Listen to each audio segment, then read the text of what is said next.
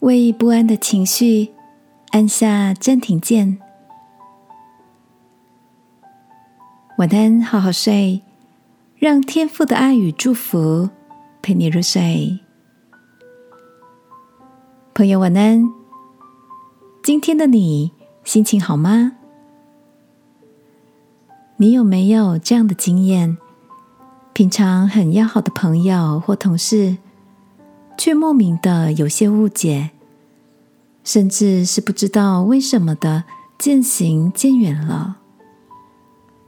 上个星期，平常跟我很要好的同事 Peggy，几次要跟他靠近，他却走开，也不太聊些心里的话。我还因此睡得不好，却又想不到自己有什么地方冒犯了他，发了个讯息问候 Peggy，最近还好吗？得到的回应却也是淡淡的。上个周末，我想，与其让心里搁着，就来整理一下衣柜、房间。在整理的过程中，顺便也整理心情，丢掉几件少穿的衣服，一些很久没看的书，用不着的文件夹，变化一下房间摆设，空间清出来了，心竟然也清洁了一些。我问自己，究竟是愤怒、哀伤、难过，还是委屈？当我去定义这些情绪的词句，竟然也梳理出自己的感受。我想到圣经说：“当将你的事交托耶和华，并倚靠他，他必成全。”整理好心情，我写了个讯息给 Peggy。告诉他，最近观察到我们关系的改变，我的感受与需要，以及重视我们之间的情谊。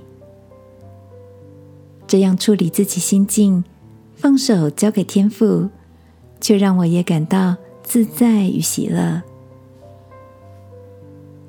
亲爱的，你呢？你都好吗？今晚。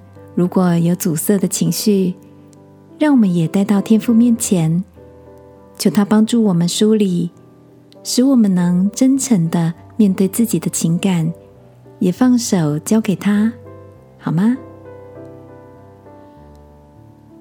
亲爱的天父，谢谢你让我拥有丰富的情感。当负面的情绪来袭时，求你帮助我。能够按下暂停键，整理自己的情绪，并安心的交在你手中。